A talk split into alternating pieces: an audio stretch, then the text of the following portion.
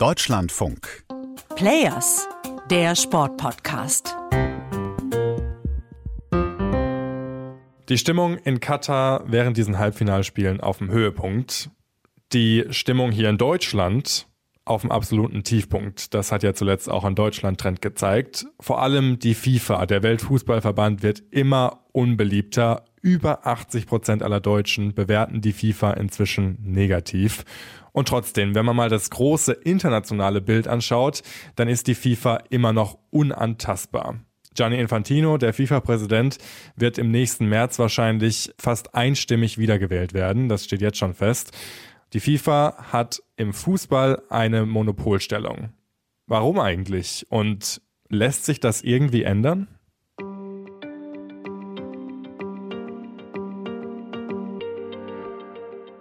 Raphael Späth hier gemeinsam mit Matthias Friebe. Und diese Fragen hat sich auch ein Hörer unseres Podcasts gestellt, Urs Prochnow, der uns geschrieben hat per Mail an players.deutschlandfunk.de und gefragt hat, warum haben das IOC, aber auch die FIFA eigentlich so ein starkes Monopol? Warum gibt's hier keinen Wettbewerb? Und Matthias, die Frage leite ich direkt mal an dich weiter. Warum ist das so?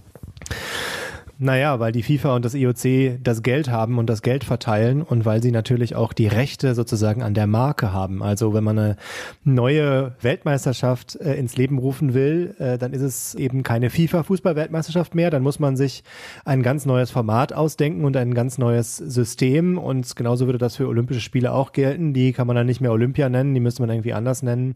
Dafür bräuchte es eine relativ große Bewegung von unten, viel Geld und ganz viel Einfluss. Und das ist relativ spekulativ, über das wir reden, aber es gibt tatsächlich ja Bestrebungen immer wieder, dass man äh, der FIFA zumindest was entgegensetzen will. Auf jeden Fall jetzt zuletzt ja auch während dieser Weltmeisterschaft, als der Präsident des dänischen Fußballverbandes angedeutet hat, dass mit den nordischen Ländern in Europa zumindest mal darüber debattiert wurde, ob man sich von der FIFA abgrenzt und als Verband lossagt. Das wäre theoretisch ja möglich, aber vor allem die sportlichen Konsequenzen wären natürlich gravierend. Ja, austreten kann man aus der FIFA problemlos. Ähm, da gibt es sogar einen eigenen Passus im Regelwerk. Man könnte jetzt einen Antrag stellen, der äh, gilt dann immer zum Jahresende und der muss sechs Monate vorher eingegangen sein bei der FIFA. Also wenn die Dänen keine Lust mehr haben beispielsweise, können sie bis zum 30. Juni des nächsten Jahres den Antrag stellen und wären dann Ende nächsten Jahres aus der FIFA raus würden dann auch an keinem FIFA-Wettbewerb, an keiner WM-Qualifikation oder nichts mehr teilnehmen, würden keine Gelder und Prämien mehr bekommen und wären dann raus aus der FIFA und wären natürlich, sagen wir mal, wenn sie es alleine machen würden, isoliert in der Fußballwelt. Deswegen würde das nur funktionieren, wenn das mehrere gemeinsam machen. Und deshalb ist der Verband, der dänische Verband, da auch ganz schnell wieder zurückgerudert und er hat das nur als ein Gedankenexperiment beschrieben.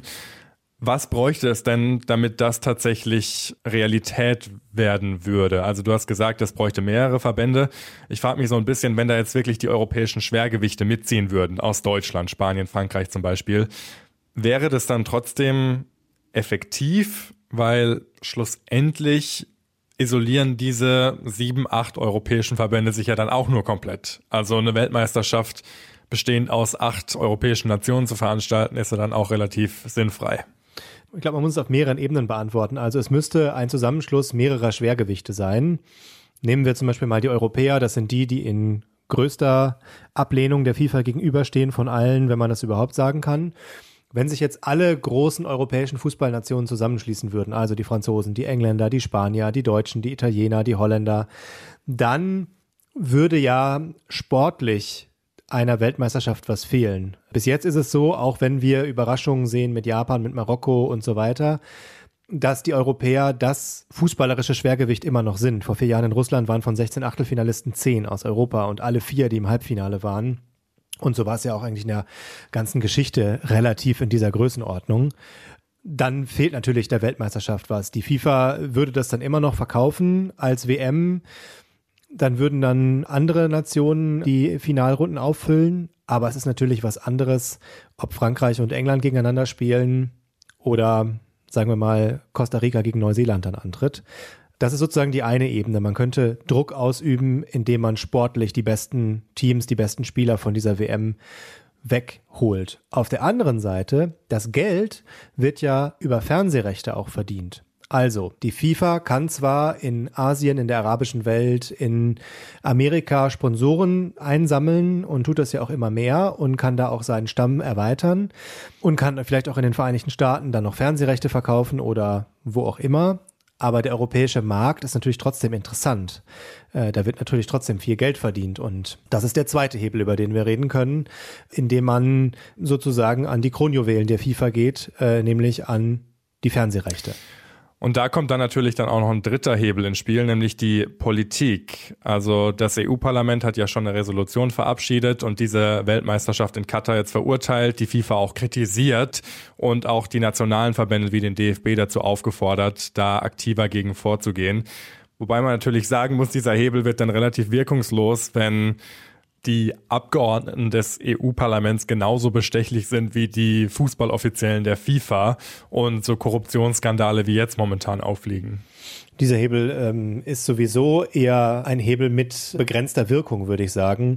Denn der FIFA ist es ehrlich gesagt ziemlich egal, ob die Europäische Union ihnen nun eine Rüge ausstellt oder nicht.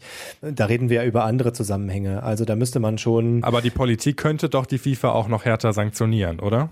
Genau, es müsste härtere Sanktionen äh, geben. Ähm, es müsste, ich meine, womit trifft man die FIFA am meisten? Mit Geld. Es müsste über Steuergesetzgebung funktionieren. Da ist die FIFA natürlich in der Schweiz auch in einem Schlaraffenland unterwegs. Ähm, es müsste bei größeren Turnieren. Die FIFA hat ihren Sitz in der Schweiz, muss man dazu sagen, vielleicht noch. Die FIFA sitzt in der Schweiz, in Zürich, genau. Es müsste über andere Regeln gehen. Zum Beispiel, wenn wir an die WM in Deutschland zurückdenken, vor 16 Jahren, da hat die FIFA dem Bundestag äh, zu einer Steuerfreiheitsentscheidung gebracht mit dem Ausrichtervertrag. Über solche Hebel kann das natürlich funktionieren. Aber ich glaube, bei allem Spekulativen, was wir sagen, der größte Hebel ist immer noch, wenn sich wirklich die großen Länder einig sind und sagen, so geht's nicht mehr weiter. Am besten müsste es dann über Europa hinausgehen. Man müsste Brasilianer, Argentinier und Co. noch mit ins Boot holen, was schwer genug sein würde. Aber was wir bei dieser Weltmeisterschaft gelernt haben, dass dieses Szenario tatsächlich eintritt, das ist utopisch. Wenn man mal anschaut, wie einfach die Verbände schon einknicken bei so einer Kapitänsbinde und wie wir auch gelernt haben jetzt während dieser Weltmeisterschaft, so kritisch wie hier in Deutschland über die FIFA und über Katar und über diese Weltmeisterschaft berichtet wird, wird quasi, wenn dann in einer Handvoll westeuropäischen Ländern noch berichtet. In Südamerika zum Beispiel ist das gar kein Thema. Das ist gar kein Thema und man muss noch dazu sagen, die Kritik, die aus Westeuropa kommt, auch die ist ja an Zahmheit kaum zu überbieten. Also der DFB stellt sich hin und äh, nimmt so Worte in den Mund wie Fundamentalopposition zur FIFA und was ist die Konsequenz, die der DFB zieht?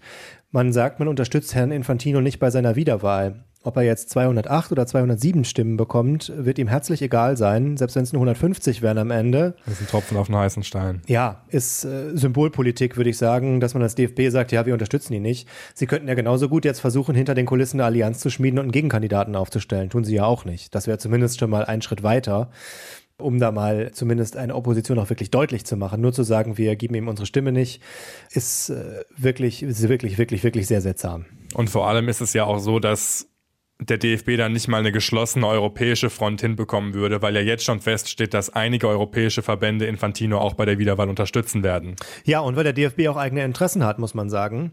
Denn nach den ganzen Querelen im Verband äh, geht es darum, einen deutschen Vertreter auch in das FIFA-Exekutivkomitee zu bekommen, also in die Regierung des Verbands. Und da muss man natürlich auch Allianzen schmieden, weil man da natürlich auch einen Platz bekommen möchte. Und den möchte Bernd Neuendorf als DFB-Präsident gerne einnehmen. Deswegen kann man sie jetzt nicht das, was er öffentlich sagt, Fundamentalopposition machen, weil man eben auch angewiesen ist, dass man selbst Allianzen schmieden kann, um überhaupt in solche Regierungsgremien reinzukommen. Was man da dann verändern kann, ist wieder noch eine andere Geschichte. Das hört sich ja jetzt natürlich alles sehr, sehr negativ an. Ist es denn jetzt tatsächlich so, dass sich innerhalb der FIFA in den nächsten Jahren gar nichts verändern wird? Oder gibt es zumindest leise Reformbestrebungen, damit dieses korrupte System zumindest ein bisschen aufgebrochen wird? Ach, diese Reformdebatten haben wir ja schon lange auch in der Endzeit von Sepp Blatter als Vorgänger von Gianni Infantino schon gehabt. Das sind aber alles Papiertiger, würde ich mal sagen. Dann wird dann mit großem Pauken und Trompeten die Macht des Präsidenten beschränkt. Im Endeffekt hat er aber trotzdem immer noch die gleiche Macht, die er vorher hat. Vielleicht öffnet sich nochmal ein Fenster für eine Reformdebatte, wenn Gianni Infantino 2027 dann nicht mehr wiedergewählt werden kann. Aber jetzt sehe ich das ehrlich gesagt überhaupt nicht. Der letzte FIFA-Kongress vor einem Dreivierteljahr Der war in so schneller Zeit zu Ende. Da wurde durch die Tagesordnung gepaukt in Doha. Das waren keine zwei Stunden, die dieser FIFA-Kongress dauerte, wo alle Mitgliedsverbände aus, aus aller Welt hingereist sind. Lise Klavenes haben wir vielleicht noch im Ohr, die norwegische Präsidentin, die da ein kritisches Wort gemacht hat, eine kurze Rede gehalten hat und sofort in der nächsten Rede abgebügelt wurde. In diesem Sinne läuft das. Das ist so ein FIFA-Kongress ist eine Tagesordnungsdurchpauk-Veranstaltung. Da ist nicht zu erwarten, dass da größere revolutionäre Bestrebungen äh, auf den Tisch gelegt werden. Also, Ihr seht, an der Monopolstellung der FIFA wird sich in den nächsten Jahren nichts ändern, es sei denn, es gibt irgendwann dann doch mal finanzielle Konsequenzen, weil Geld regiert im Fußball die Welt, vor allem bei der FIFA, das wissen wir ja inzwischen. Das war's jetzt von dieser Folge Players. Wenn euch unser Podcast gefällt, dann abonniert uns doch gerne, empfehlt uns weiter und wir hören uns dann in der nächsten Folge wieder. Bis dahin, macht's gut, ciao.